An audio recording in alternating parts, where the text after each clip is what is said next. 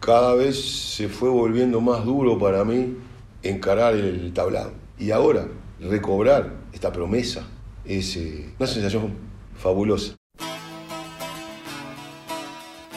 Jaime Ross vuelve.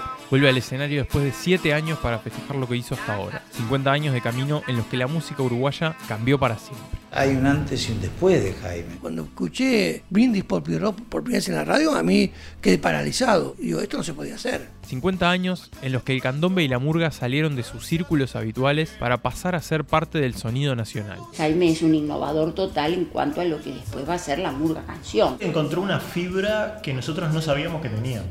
50 años en los que la música uruguaya se profesionalizó, entendió que podía hacer shows masivos y que tenía que sonar bien. Ha sido uno de los artistas que ha exigido sonar bien en vivo y eso le vino muy bien a toda la música popular. 50 años en los que Ross dejó un camino trazado y una herencia aún viva, que vamos a repasar en este podcast. El panorama de la música y me atrevo a decir en buena medida de la cultura uruguaya fue totalmente redibujado por Jaime, no, no, no sería lo mismo. Yo creo que estamos todos tomados por Jaime. ¿Cómo se convirtió en el artista que es hoy? ¿Por qué la influencia de Jaime Ross en la música uruguaya fue tan profunda?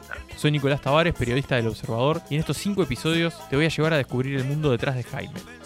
Jaime, historia de un pionero. Un podcast del Observador.